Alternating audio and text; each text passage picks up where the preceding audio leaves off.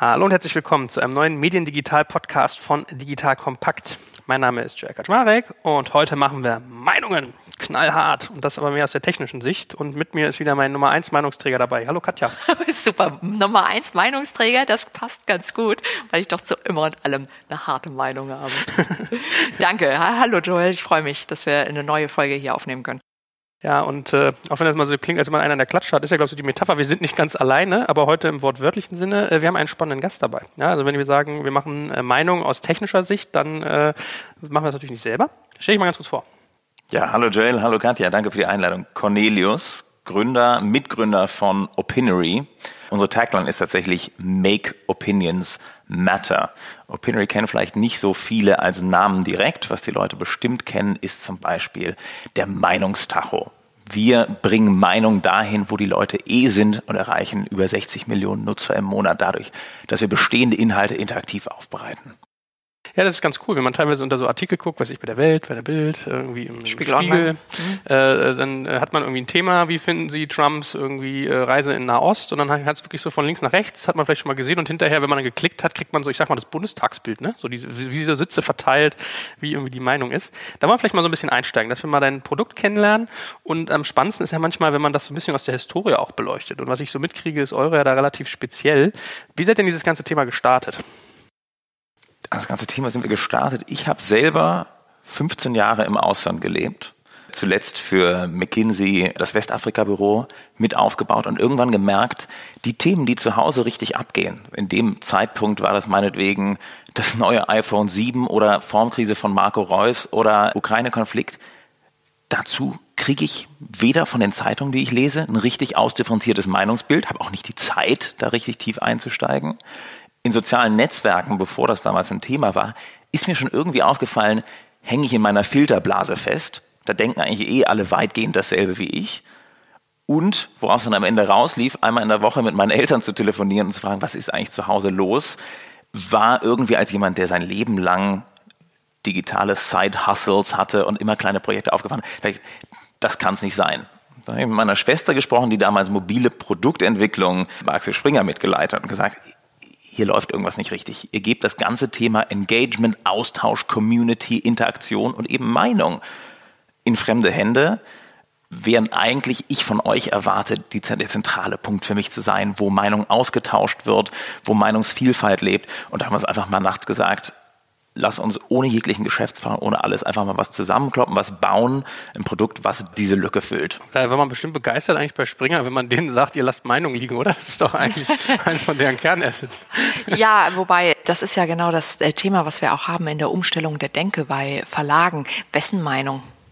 Ja, natürlich ist bei Springer Meinung äh, ganz, ganz wesentlich, aber das ist halt die Meinung der Redaktion oder des Chefredakteurs. Und ähm, das, was Cornelius und Pia ja, sage ich mal, äh, zur Oberfläche bringen, ist die Meinung der Leser und das in einer aggregierten Form, repräsentativer und auch leichter verdaulich als Leserbriefe. Und ich glaube, leichter verdaulich ist da ganz wichtig. Leserbriefe, Kommentare, auch Likes, auch Facebook-Interaktion, alles wunderbar. Da machen aber ungefähr ein halbes Prozent der Nutzer mit. Und was wir dann relativ schnell gesehen haben, als wir als totalen Testballon diesen Pressekompass gestartet haben, dass wir Engagementraten, Interaktionsraten hatten von Nutzern, die einfach nur sagen, ich sehe visualisiert ein Thema mit verschiedenen Meinungen auf einen Blick. Mit einem Klick teile ich meine eigene Meinung, bewege die Nadel und sehe, was jetzt im Fall der Bild zum Thema Martin Schulz gestern 500.000 andere Nutzer denken. Wow.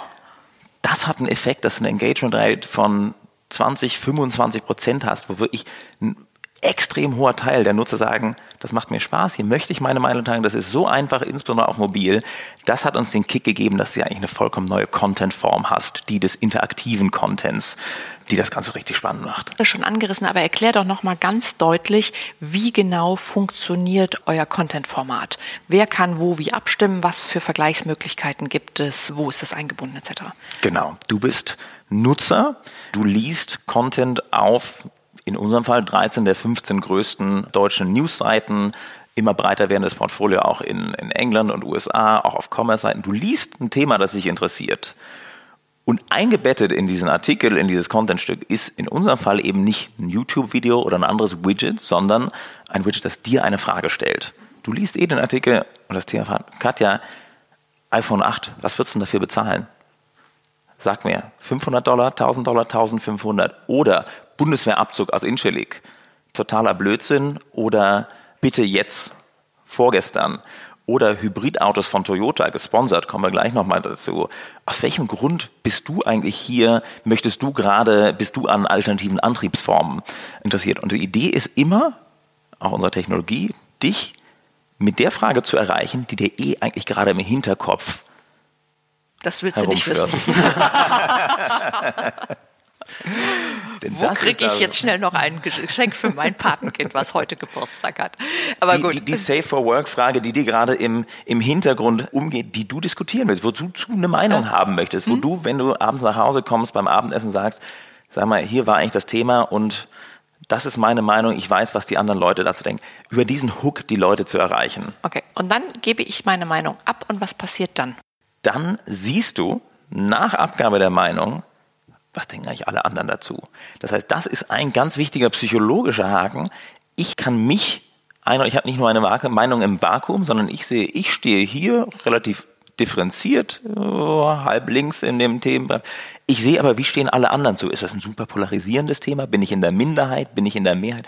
Wer denkt wie? Und ich schaffe es mich selber, außerhalb meiner eigenen Filterblase, die ich ja habe, wenn ich mich zu Hause zum Thema unterhalte, wenn ich auf Facebook und Twitter unterwegs bin, sehe, kann mich verorten im gesamten Meinungsspektrum des Landes. Und wenn du sagst gesamtes Meinungsspektrum, ist das wirklich das gesamte Meinungsspektrum oder sind es die Leser jetzt dieser Publikation oder irgendwie ein anderes Subset? Es ist natürlich, es sind nicht in Deutschland Fall 80 Millionen Deutsche, aber du erreichst damit mittlerweile bei 50 Millionen Uniques in Deutschland alleine im Monat einen extrem hohen Anteil der Deutschen, was auch oftmals Leute sind, die durch klassische Befragungen am Festnetztelefon oder in der Einkaufsstelle überhaupt nicht mehr erreicht werden. Und wir haben in der Tat auch Möglichkeiten, diese Befragung repräsentativ zu rechnen durch eine Zunahme soziodemografischer Daten. Daten. Genau. Das heißt aber nochmal, es ist, vergleicht nicht die User jetzt, sagen wir mal, der Welt oder Spiegel Online, sondern es vergleicht über, wenn ihr die gleiche Frage auf verschiedenen News-Sites stellt, vergleicht das über alle News-Sites hinweg. Gibt es in der Tat unterschiedliche Modelle. Manchmal ist es ganz wichtig, super spannende Kooperation mit T-Online, die gerade live geht, die T-Online-Meinung des Tages, die dann auch bei Ströer auf allen Out-of-Home-Streams rausgespielt. Da geht es tatsächlich um diese Community. Und das ist ganz wichtig. Die wollen wissen, was denken unsere Nutzer, wie, wie bedienen wir unsere Community. Wir haben aber auch die Möglichkeit für jemanden, der sagt, insbesondere unter Unternehmenskunden, ich möchte wirklich die statistisch signifikanten Insights ziehen, das Ganze über die gesamte Zielgruppe ausgesteuert wird und somit alle verschiedenen Nutzerpockets erreicht werden. Das kommt auf den Use Case drauf an. Okay, das heißt aber, ihr seid letztendlich Meinungsaggregator wirklich über alle verschiedenen Mikrokosmen in Deutschland, zum, zumindest soweit die Leute digitale Nachrichten lesen hm, oder sich im Internet befinden und dann da mitmachen. Also das ist ja schon so gesamtdemokratisch betrachtet ein sehr wertvoller Service. Ist ein Service und auf Daten- und Insight-Sicht ist das extrem spannend. Genau. Geht natürlich vom Geschäftsmodell darüber hinaus, nur die Daten abzugreifen. Die Tatsache, dass wir mit all diesen Nutzern eigentlich mehr wie ein soziales Netzwerk eine aktive Beziehung haben, weil die mit unseren Tools interagieren, immer wieder zu enormen Interaktionsraten, bindet natürlich anders als eine einmalige Telefonbefragung auch einen direkten Engagement-Kanal zu diesen Millionen und Abermillionen Nutzern her. Ohne dass sie sich einloggen. Richtig. Und wer erstellt die Fragen eigentlich? Also ich habe nämlich zum Beispiel auch gedacht, ich würde das eigentlich gerne benutzen für meinen Dienst, digital kompakt, macht ja irgendwie Sinn.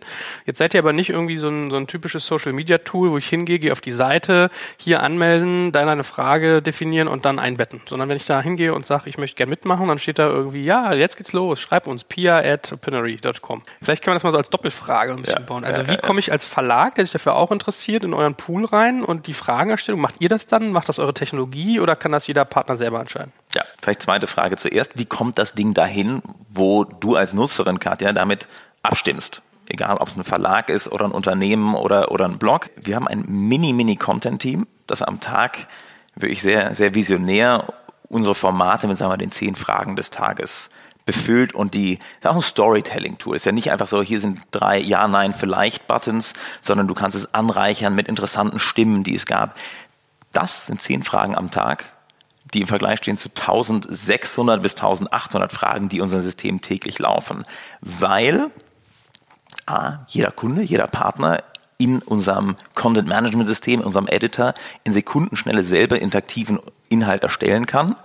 Das natürlich für die Leute auch attraktiv ist, weil was sind andere engagende Formate? Video, super aufwendig. Bei uns kannst du diesen Content innerhalb von 30 bis 60 Sekunden erstellen. Diese Fragen, diese angereicherten Tools. Das eine. Und immer mehr geht es auch in die Richtung, dass wir in der Lage sind, automatisiert spannende Fragen aufzustellen. Ein ganz cooles Beispiel dazu ist das Finanztool, das wir haben. Erkennt automatisch, ist automatisch als Skript eingebettet, erkennt, geht es ja um bestimmten Finanztitel, geht es um die Frage, wie performt eigentlich Aktie Rocket Internet gerade oder was weiß ich, zieht automatisch die Meinung der Equity-Analysten, kalibriert die nach ihren Targetpreisen und stellt das Ganze dar, ohne dass jemand auch nur einen Finger krumm machen muss. Und dahinter steckt vielleicht noch ein ganz wichtiger Punkt, warum 1600 Polls, warum lohnt sich das, eine solche Tiefe zu erstellen? Neben dieser reinen Technologie Fragen richtig cool aufzubereiten, sodass eigentlich jeder sagt, mit dem du sprichst, klar, bei diesem Tacho, da mache ich auch immer mit, ist die Distributionsengine, die wir aufgebaut haben die auf Basis einer Natural Language Processing Technologie die richtigen Fragen automatisiert genau in den richtigen Content ausspielen kann. Und zwar tausendfach. Aber das muss, muss ich mal kurz verstehen. Wenn ich jetzt irgendwie meinetwegen die Bild bin oder sagen wir mal mm. der Spiegel und habe jetzt irgendwie einen Artikel zu Trump, entscheidet dann der Spiegelredakteur, welche Frage im Opinionary Tool steht oder macht das eure Technologie? Wenn der Spiegelredakteur entscheidet, das ist meine Frage für diesen Artikel, dann hat er die totale Hoheit oder sie. Wenn aber nichts kommt und wir merken, hier gibt es in einem großen Content Pool eine Frage, die perfekt auf den Artikel passt, mit einem hohen Confidence Level des Intertopic Distance Mapping Algorithmuses, um den, um den Nerd Alert einmal kurz anzuschalten, dann kann es auch sein, dass diese Frage direkt ausgespielt wird. Ebenso für redaktionellen Content, als aber auch für gesponserten Content. Wenn zum Beispiel jetzt unser Kunde Toyota sagt, das Thema alternative Antriebsformen damit will ich richtig große Nutzerschichten erreichen. Und diese Nutzerschichten erreichen im Moment, wo sie sich wirklich für das Thema interessieren. Dann nutzen die unser Tool und unsere Formate und unsere Distribution Engine, um im genau richtigen Moment diese Nutzerschichten zu erreichen, die eh gerade einen Artikel zu dem Thema lesen und die sie dann da abholen und mit ihnen interagieren. Es sei denn, der Spiegelredakteur hat vorher gesagt, er will da nur seine Frage drauf haben. Dann ist absolut okay. redaktionelle Hoheit gegeben. Genau, also genau, also primär Redaktion, sekundär automatisch reingespielt nach Passung. So ist es. Okay, verstanden. Und wie verändert ihr Dubletten? Also ich kann ja jetzt irgendwie sagen, ich bin Leser von der Welt, von der Bild und vom Spiegel meinetwegen und mache bei dem Tool jedes Mal mit und verfälscht das Ergebnis. Habt ihr da irgendwie Algorithmen, die sowas verhindern? Wir haben in der Tat, also A, das Szenario ist total spannend. Von den Fragen, die in dem Pool sind, laufen super oft auf acht der zehn größten Reichweitenmedien in Deutschland diese Tools. Teil 1, wie Katja vorhin meinte, ist repräsentativ, da ein relevantes Ergebnis rauszurechnen. Für die Medientreibenden total spannend. Wie sind eigentlich unsere Nutzer anders? Was treibt unsere Nutzer an? Wo polarisieren wir unsere Nutzer im Gegensatz zu anderen Portalen? Stichwort Fraud Prevention. Ganz wichtig. Dubletten sind auch nicht mal das größte Thema, aber das Thema Verfälschung durch anstiften zum Wählen. Wir hatten einmal einen Fall letztes Jahr, wo Frauke Petri ihre 2,1 Millionen Twitter-User aufgefordert hat, hier mal kurz die Nadel umzudrehen und das Meinungsbild zu ändern. Da haben wir richtig investiert und von IP-Rate-Limiters, Time-Limiters, Quellen-Limiters zu sehen, aus welchen, was gibt's für, für erkennbare Muster, wo ein Meinungsbild verfälscht wird, die wir abfangen können und dann rechtzeitig das Sammeln und Verschieben und Verfälschen der Meinung abfangen können. Total wichtig weil natürlich auch Publisher und Brands gleichzeitig sagen, natürlich ist es cool, hier ein total brandsicheres Interaktionsmodell zu haben, wo nicht jeder Kommentar unglaublichen Blödsinn drunter schreiben kann. Aber auch da ist die Frage, wie sicher ist das? Und das ist ein, ein Riesenthema. Und nochmal kurz zu meiner Doppelfrage von vorhin. Wenn ich jetzt Verlag bin, der noch nicht bei euch irgendwie mit drin ist, also ich gesagt 13 der 15 größten habt ihr, was ist, wenn jetzt 14 und 15 da auch Lust haben? Was ist der Anbindungsprozess? Natürlich ist es auf unserer Roadmap, dass du auf unsere Website kommst und niemanden anrufen musst, sondern sagst, let's go, sign up, mein Tool und let's go. Ja, ist auf unserer Roadmap, aber selbst mit zehn Entwicklern ist die Roadmap immer noch größer als, als das, was wir monatlich umsetzen können. Du kannst aber innerhalb von einem Tag live gehen. Mhm. Wichtig ist, dann wird das Tool für dich designt. Es soll immer sehr, sehr nativ wirken. Es ist jetzt nicht irgendein UFO, was rein geflaggt wird, sondern du bekommst dein eigenes Tool und kannst dann aber nach einem 10 Minuten Tutorial deine eigenen Pools bauen. Das Skript integrieren und somit auch auf unseren Library-Content, der bei dir dann finanziert, sodass du Geld damit verdienst oder rein redaktionell ausgespielt wird. Oder du sagst, ich baue meine eigenen Themen Habt ihr euch eigentlich sowas wie Amen damals angeguckt? Weil daran erinnere mich das so ein bisschen. Kannst du das als Geschäftsmodell? Das war ja auch so der Ansatz, wie so eine Art Twitter-Case, dass die immer gesagt haben, jemand hat ein Statement produziert, das war so bausteinartig. Also du konntest dann irgendwie sagen, is the best or is the worst? Ja, mhm. was weiß ich, äh, Steve Jobs is the best entrepreneur in the world. Und dann konnten die sagen, hell yes äh, oder hell no oder Amen äh, stimmt. Ja, war ja genau der gleiche Gedanke, Werbetreibenden sozusagen Meinungen zur Verfügung zu stellen. Habt ihr euch solche Sachen auch angeguckt? Total angeguckt. Ich fand Amen genial gibt auch wie State.com ähm, vom Fitbone oder Jawbone Gründer, Mitgründer, was in die Richtung ich glaube, was ein bisschen der Case ist, wo wir das Ganze verändern, auch für uns und für die Werbetreibenden, ist tatsächlich die Reichweite. Dass durch diese Publisher-Partnerschaften, bei denen die Publisher wirklich profitieren, durch A, höhere Sharing Rates, höhere Verweildauer, höhere äh, Return Rates und extrem gute Publisher Metrics, aber auch, dass sie durch die Monetarisierung mitverdienen, haben wir einen wenn man so will, Growth Hack geschaffen, dass wir auf eine Audience von 60 Millionen Nutzern zugreifen können, die erreichen, mit denen interagieren und die nicht alle mit einem App-Marketing-Programm irgendwie als, als Installs einkaufen müssen, um die zu erreichen und, und zu konvertieren für unsere Partner. Das ist echt sehr clever. Du hast es jetzt ein paar Mal schon gestreift. Kannst du noch mal ganz klar sagen, wie ist das Geschäftsmodell, wie laufen die Revenue Streams? Ja, absolut. Wir, du als Publisher, bindest uns ein, machst deinen Inhalt besser, Redaktion, und das Ganze erstmal, zahlst eine kleine Commitment-Fee, die wirklich eher darum geht, meinst es ernst und geht's hier, geht's hier richtig los. Aber die wichtigen Flüsse, die Streams sind, wir vermarkten dann genau dann, wenn es passt, wenn es thematisch passt, wenn es vom User-Targeting passt, das Format auch für unsere Brandkunden und sind in der Lage, zum Beispiel, du liest gerade, um es auf den Nutzer zurückzuführen, liest gerade auf Automotor und Sport einen Artikel zum Thema Hybrid Motoren 2018, dann bist du in der Lage, auf genau das Thema mitten im Inhalt als Werbetreibender, als Toyota, Kunde von uns zum Beispiel, ein Format in den Inhalt klar als Werbung gekennzeichnet auszuschalten, dass die Nutzer zum Mitmachen, zum Engagen motiviert und bist halt eben auf einmal die Automarke, die sagt, übrigens, du machst hier gerade über Hybrid-Motoren Gedanken. Was wäre eigentlich dein Grund, ein Hybridauto zu fahren? Das heißt, dann fragt mich Toyota diese Frage auf der Webseite vom Spiegel und danach kommt noch ein schöner Toyota eingeblendet. Und Toyota habt aber ihr akquiriert. Toyota haben wir akquiriert. Und, und teilt das dann mit dem Publisher. Und teilt das mit dem Publisher. Und wir gehen da sogar ins Risiko. Wir sagen Toyota, alle Tausender Kontaktpreismodelle und ein schöneres Display-Ad, das kennt ihr alles. Wir sagen, wir zahlt nur für die Nutzer, die tatsächlich sagen, das finde ich eine spannende Frage. Dazu habe ich wirklich eine Meinung, wenn ich schon im richtigen Kontext bin bin die Zielgruppe, bin der richtige Nutzer, habe eine Meinung dazu, stimme ab und sehe danach noch den nachgeschalteten, interessanten, relevanten Content von Toyota. Das ist im Grunde, wenn du aus Brandsicht denkst, nicht wie ich flag mal kurz eine Million Display Medium Rectangle Ads raus, sondern ich bin auf einem Level der Vorqualifizierung und des Dialogs, als stünde der Nutzer schon bei mir im Autohaus und bucht gleich die Probefahrt. Ja, ja, super. Super. Natürlich auch nochmal eine Möglichkeit, da dann auch ein Lead Generation Widget einzubinden.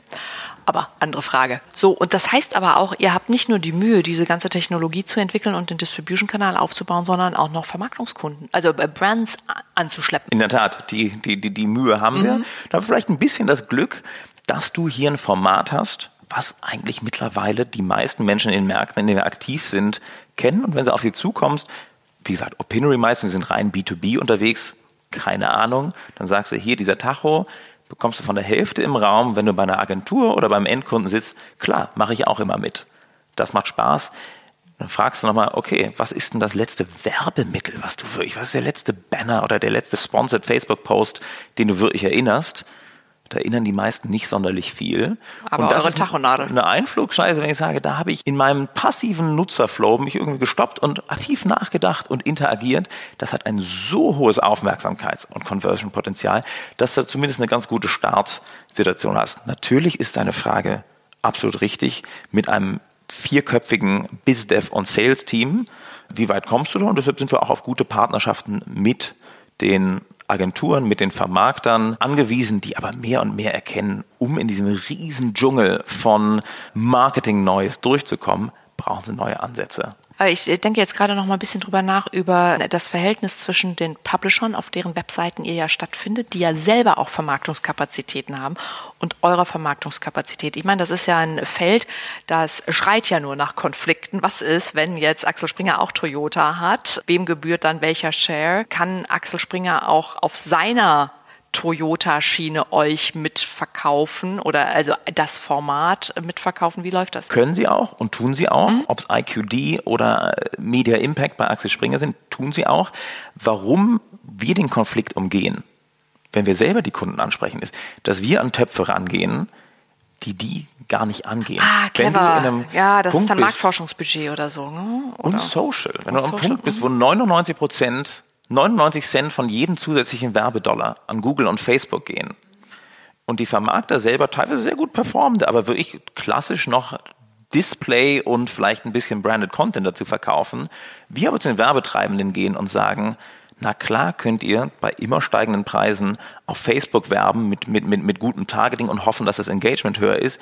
Wir können euch aber auch genauso oder sogar noch besser getargetete Zielgruppen im perfekten Umfeld bieten und somit klassische Social Budgets, die ja explodieren, zu den Publishern zurückbringen dadurch, durch einen anderen Ansatz, ist eigentlich der Konflikt, den du gerade erwähnt hast, total aufgehoben. Aber die Value Proposition ist ja echt gut von euch. Also ihr bringt denen im Prinzip mehr Engagement, irgendwie mehr Spaß mit der Marke, plus irgendwie diese neuen Dollars, die ihr da eigentlich erschließt, plus wirklich reales Geld, auch was halt irgendwie rüberfließt, ja? Dass ihr sagt, es gibt zwar eine Commitment-Fee, aber die kriegst du eigentlich wieder rein, wenn bei dir viel passiert mit Werbepartner tauglich. Also makes sense. Wie seid ihr denn da eigentlich irgendwie reingerutscht? Also du hast ja erzählt, ihr habt da selber mal was programmiert. Da waren wir jetzt beim historischen Abriss so ein bisschen stehen geblieben. Wie seid ihr da in diese Verlagsbranche reingekommen, dass ihr 13 der 15 jetzt habt? Das waren bis war vor ungefähr anderthalb Jahren noch vier, die wirklich ohne Sales, Outreach und alles einfach gesagt haben, das Ding ist heiß, das möchte ich haben. Ob das Florian Harms, der Online-Chef vom Spiegel damals war, bei der Welt und noch ein paar mehr. Und dann haben wir irgendwie gesagt, das Engagement ist so hoch, die Zielgruppe ist so hoch.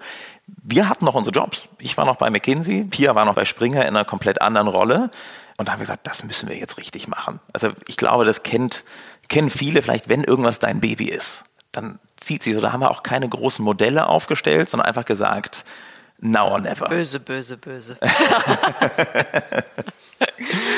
und haben dann aber natürlich, dann stellst du relativ schnell Modelle auf, wenn du sagst, das Ganze ist absolut ein VC-fähiger Case, weil wir ein dezentrales soziales Netzwerk mit einem enorm großem Reach und skalierbarem Format und so weiter sind. Und dann schaust du natürlich, wo du fragst, wer hat sich das umgeschoben, wenn du alleine SaaS-Gebühren den Publishern abnimmst. Das kannst du machen, da ist auch ein Wert, da kommst du aber relativ schnell an eine Decke. Wie viele Publisher gibt es und wie viel sind die willens und in der Lage für ein Tool, das den Content besser macht, zu zahlen?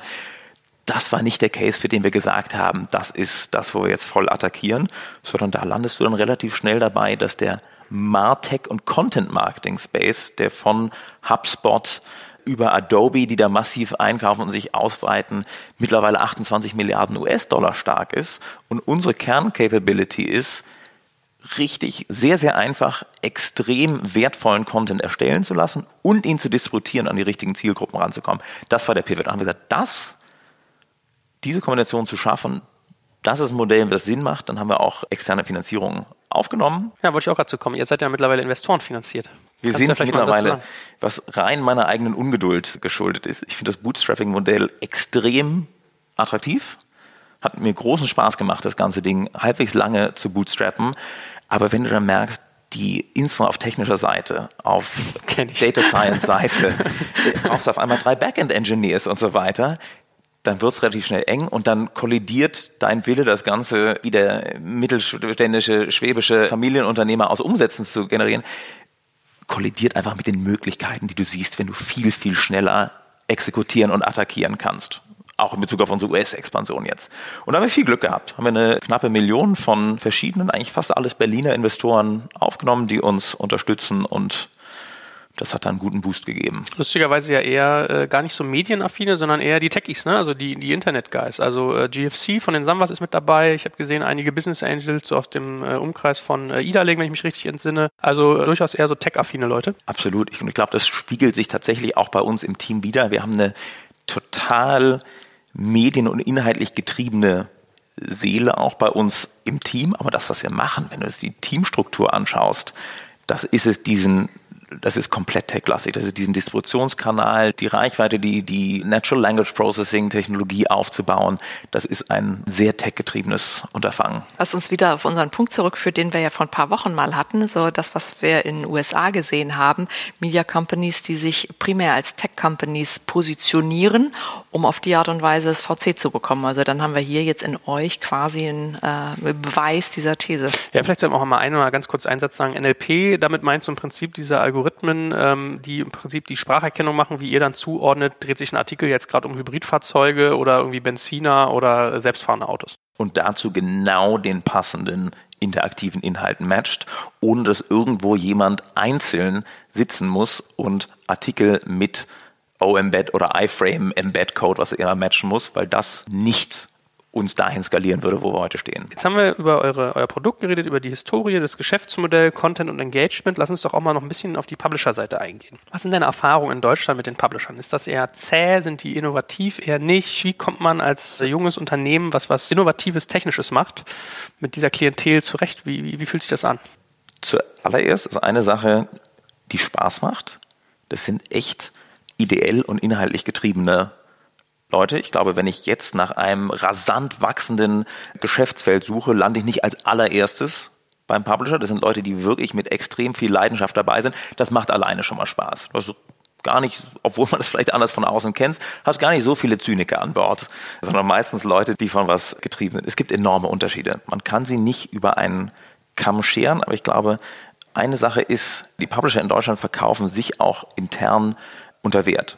Eine spannende Aufstand, es gibt Zukunft des Journalismus-Events, wo sich die Menschen, wo, wo, wo es Panel-Diskussion nach Panel-Diskussion gibt, die irgendwie händeringend, ja, wir müssten irgendwie und könnten, aber ist natürlich schwer mit den Strukturen und das Ecosystem und Google und du denkst, oh Gott, hier geht gar nicht, die stehen sich alle im Wege, hier stehen wird nichts gemacht, stehen sich auf den Füßen und, und, und, und reden, man könnte einfach. Und das ist bestimmt auch bei vielen der Fall.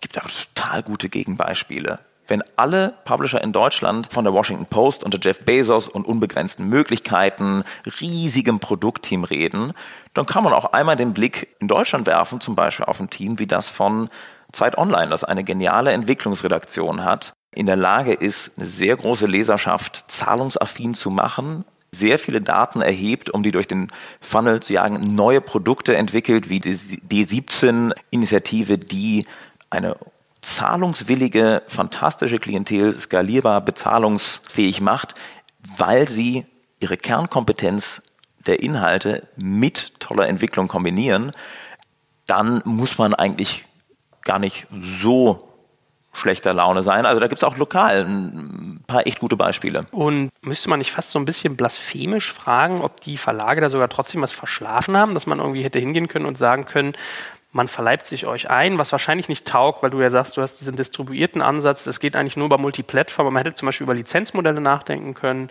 dass man so ein bisschen White-Labeling-Geschichten macht. Hat man da was verschlafen oder wärt ihr für sowas auch gar nicht bereit gewesen? Uns ist die Unabhängigkeit total wichtig. Also wir leben von diesem, wir heben enorme Netzwerkeffekte und wenn du nur beim Augsburger Tageblatt live bist, dann kann dein Widget noch so gut sein, dann hebst du die nicht. Das heißt, für, für uns nicht das Thema. Ich glaube aber, das Bewusstsein, was Geschäftsmodelle, was Experimentieren, was Probieren, was, was Entwicklungsaufwand angeht, da wird definitiv viel verschlafen und ein paar wachen gerade sehr auf. Und mit denen macht es großen Spaß, zusammenzuarbeiten.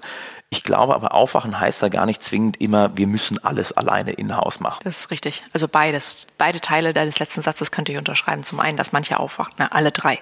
Manche wachen auf. Zweitens, macht total Spaß, mit denen zusammenzuarbeiten. Und drittens, man braucht wirklich nicht alles in-house zu machen und bitte nicht. Und wie ist es international? Also Deutschland ist gut abgedeckt, kriege ich mit, aber wie sieht es international aus? Wir haben das Ziel, 100 Millionen Nutzer bis Ende des Jahres zu erreichen. Das wird in Deutschland ein bisschen eng, rein, rein rechnerisch. Und haben uns auf die Fokusmärkte UK und USA fokussiert. Insbesondere, weil die Audiences haben, die weit über diese, die eigenen Länder hinausgehen und ganz andere Skaleneffekte eintreten. UK ist uns aus Berlin raus total gut gelungen. Wir haben wirklich, sind da alle paar Wochen mal und haben mit Guardian, HuffPost, Telegraph, Times und so weiter, Independent, eigentlich eine enorme Marktdurchdringung bereits geschafft. Interessant ist, dass USA echt anders aussah. Obwohl wir mit viel Vorschusslorbeeren da gestartet sind, ich in den USA studiert habe, sehr gutes aktives Netzwerk habe, haben wir in den USA die Erfahrung gemacht, die glaube ich auch ganz gut für Gründer aus Berlin generell verallgemeinerbar ist. Du bekommst jedes Meeting, die Türen stehen offen, die Leute wollen Neues hören. Aber um wirklich weitreichenden Deal einzutüten, wollen die meisten US-Partner mehr. Da reicht es nicht einmal aus Berlin anzufliegen und ja, klingt gut, okay, reicht, langer Deal. Die wollen, dass du vor Ort bist. Die wollen dich an den Ohren ziehen können, wenn irgendwas nicht klappt. Interessanterweise, ein Punkt, den wir immer wieder gehört haben, ein amerikanischer Akzent schadet auch nicht.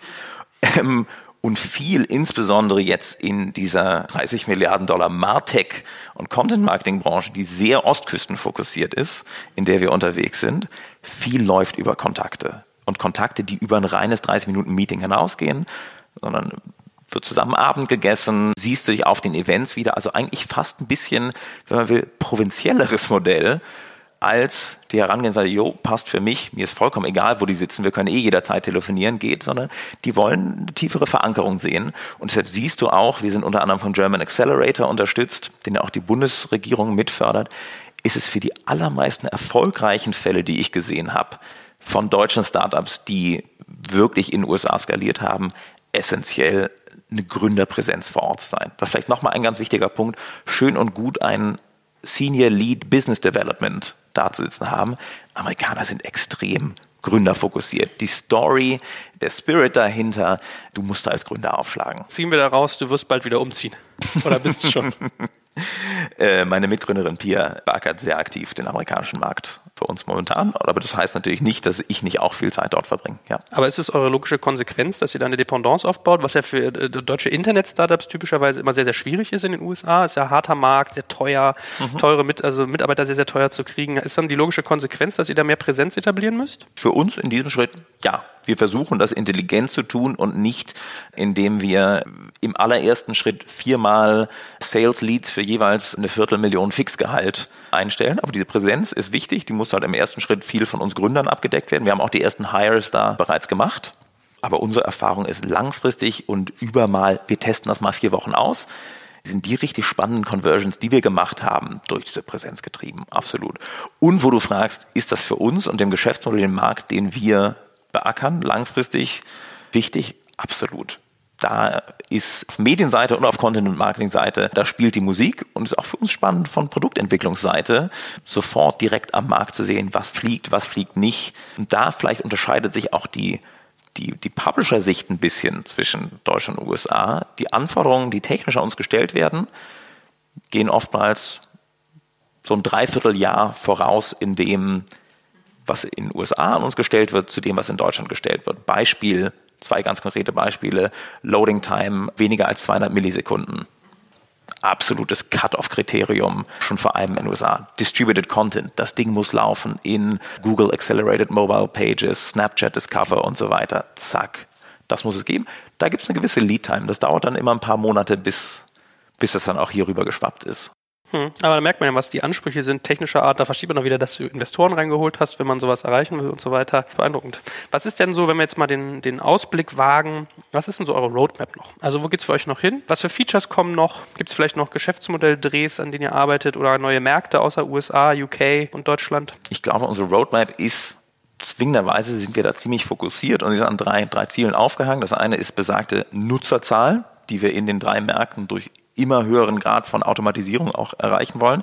Und das zweite ist umsatzseitig. Wenn wir diesen Content-Marketing-Markt beackern, auch um richtig attraktive Revenue Shares unsere Publisher-Partner auszahlen zu können, dann ist in diesem Dreiklang mit, mit extrem guten interaktiven Content eine Markenbotschaft rüberzubringen, mit einem extrem guten Distribution-Algorithmus genau die richtige Zielgruppe im richtigen Moment zu erreichen und die dann zu konvertieren. Etwas, wo wir uns ein Revenue Goal für, für 2017 aufgehangen haben, das durch diese Brand- und Marketing-Deals reinkommt. Und das dritte ist natürlich, wir sammeln extrem spannende Daten. Da muss man vorsichtig sein. Unsere Erfahrung ist, je transparenter wir mit den Nutzern sind, was tatsächlich mit den Daten passiert, desto größer die Bereitschaft für uns, die auch einzusammeln dort den Mehrwert so zu heben, dass wir in Echtzeit jeder Brand, jedem Unternehmen genau sagen können, was passiert gerade, mit eurer Brand da draußen, weil wir kontinuierlich mit 2000 Fragen zu jeder Minute neue Impulse einsammeln und das aktiv steuern können, nicht nur sekundär Twitter scrapen, worüber reden andere gerade, daraus im Grunde ein Standalone-Business noch zu deichseln, ist das nächste Ziel. Was da eigentlich Spaß macht, ist, wir haben da drei sehr coole Hypothesen und keine Ahnung, welche davon am Ende der echte Champion wird. Das heißt, da, das ist unser Experimentierfeld für 2017. Da probieren wir, repräsentative Markt- und Meinungsforschung alleine ist da interessanterweise gar nicht das spannendste Modell, wo das Ganze aufhört. Sehr, sehr klein segmentierter, beratungsintensiver Markt, konservativer Markt noch. Aber da experimentieren wir und das hält uns so ein bisschen offen und da ist eigentlich die Experimentierphase, wie, wie wir es arbeiten, mit den Brands, mit denen wir zusammenarbeiten. Ob es Mastercard ist oder die Allianz, das testen wir an echten Kunden. Aber jetzt musst du natürlich abschließend zum Nachdenken für alle Zuhörer die drei Hypothesen einmal sagen. Ja, genau. Genau. Zielgruppenansprache. Wie genau target ich Leute, die wirklich interessant sind für mich über Alter, Geschlecht und Location hinaus. Ein echtes Verständnis, ein echtes tiefes psychografisches Verständnis von großen aggregierten Zielgruppen ist Nummer eins. Das zweite, ich kenne meine Zielgruppen bereits genau zu verstehen, auf welchen Themen, die ich gerade erreiche. Wenn wir von einem Markt sprechen wie Content Marketing, wo wir immer sagen, klassische Jetzt kaufen Werbung hat immer mehr ausgedient, dann muss ich auch wissen, was genau interessiert meine Nutzer jetzt gerade. Und das prädiktiv vorhersagen zu können, das ist die Nutzerschicht, die du gerade targeten willst, weil wir mit denen zu 1800 Themen live und aktiv jeden Tag und uns erhalten, jede Minute, können wir ganz genau sagen, auf welche Themen musst du aufspringen, was musst du setzen in deinem Marketing. Und das dritte ist in der Tat Markt- und Meinungsforschung, das zu demokratisieren, statt ein drei Wochen Projekt, in dem mir ein klassischer Marktforscher mhm. für sehr viel Geld die Meinung von einem Panel von 1000 Leuten liefert das Ganze dir in die Hand zu geben und sagen, du kannst jetzt in den nächsten drei Minuten repräsentativ relevant Insights, Omnibus-Insights sammeln zu einer Frage, die dich brennend interessiert und danach diese Nutzer, das relevante Segment, die Leute, die aus Umweltgründen am Hybrid-Auto interessiert mhm. sind, noch retargeten. Mhm. Das ist der, der, der dritte Komplex. Das ist schon mal eine ziemlich starke Value Proposition. Da würde ich mich als klassischer Markt- und Meinungsforscher warm anziehen.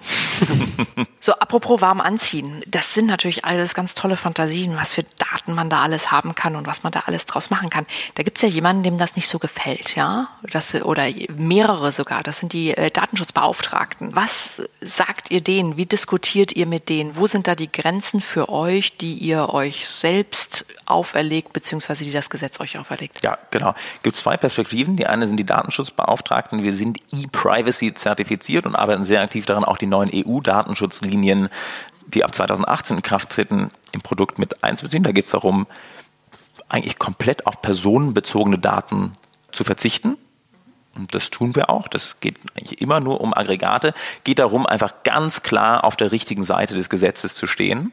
Ganz klar, es geht immer nur um Aggregate. Das heißt, ihr habt keine personenbezogenen Daten, sondern eine IP-Adresse. Richtig, wir wissen nie, dass Katja abstimmt. Und selbst bei IP-Adressen, die sind gehasht und selbst mit ganzen IP-Adressen hantieren wir überhaupt nicht. Okay, ich wollte gerade sagen, weil nur eine IP-Adresse ist ja schon relativ genau. nah an der Person heutzutage. Genau, aber Schritt, das ist Schritt eins. Mhm. Immer im Grunde vor der regulatorisch und, und, und datenschutzrechtlich vor dem Gesetz sein und komplett clean sein. Mhm. Das ist aber wirklich nur Schritt eins. Das und so viele Nutzer ihre Meinung anvertrauen, ist der ein bisschen softere Teil des Ganzen, aktiv mit den Nutzern zu kommentieren. Deshalb interessiert uns deine Meinung dazu. Das tun wir mit der Meinung. Hier landet sie und das ermöglicht uns, da extrem proaktiv zu kommunizieren und nicht nach mehr zu fragen, als wir brauchen und keine Anwendungsfälle im Grunde zu generieren, die dich als Nutzerin extrem überraschen würden, ist der Teil, der gar nicht nur regulatorisch ist, sondern auch im Produktdesign eine Anwendung findet, wo du einfach merkst, je klarer und offener du bist mit den Nutzern dessen, was passiert, desto höher sind deine Engagementraten. Und das lässt sich natürlich auch über AB-Tests extrem gut austesten. Ist ein Gedanke eigentlich, dass ihr sowas vertieft, dass du hingehst und sagst, du hast jetzt irgendwie abgestimmt, wie du irgendwie Martin Schulz dieses Jahr findest. Wir hätten da übrigens noch hier so einen Fragebogen. Äh, kannst du noch mal tiefer gehen? Äh, ist das sozusagen ein Case, die noch tiefer reinzuziehen oder wollt ihr das bei dieser Simplizität lassen? Nee, was wir gerade tatsächlich schon haben, wo interessanterweise genau zu dem Punkt, wie bereit sind Nutzer, wenn du offen mit ihnen bist, mehr sein. Du hast gerade zu Martin Schulz abgestimmt und sagst du, total interessant, wie denken eigentlich Männer versus Frauen oder alt versus jung in diesem Land dazu? Sag uns kurz, in welches Raster du fällst und wir geben dir den tieferen Breakdown. testen wir gerade sehr aktiv. Akzeptanzraten in den USA deutlich höher als in Deutschland, aber natürlich super spannend. Und das ist dann ein Punkt, wo die Nutzer selber entscheiden, steige ich da noch tiefer ein oder bin ich hier fertig? Idealerweise für uns teil das Ding noch mal kurz, bevor ich aussteige. Ja. Äh, aber bin raus und lese den Artikel weiter. Mhm. Sehr schön. Das ist ein äh, sehr, sehr spannendes Geschäftsmodell, finde ich. Sehr interessant und intelligent gehackt, wie ihr das macht. Und ich glaube, mit viel, viel Mehrwert für alle Seiten. Äh, ganz herzlichen Dank, dass du uns da so viel so drüber erzählt hast. Ähm, ja, bleib immer auf der guten Seite. Ja, äh, ja Trump genau. hat uns gelehrt, man kann mit solchen Sachen auch schlimme Sachen machen. Und ja, viel Erfolg. Ganz herzlichen Dank. Danke euch. Dankeschön. Danke, Katja.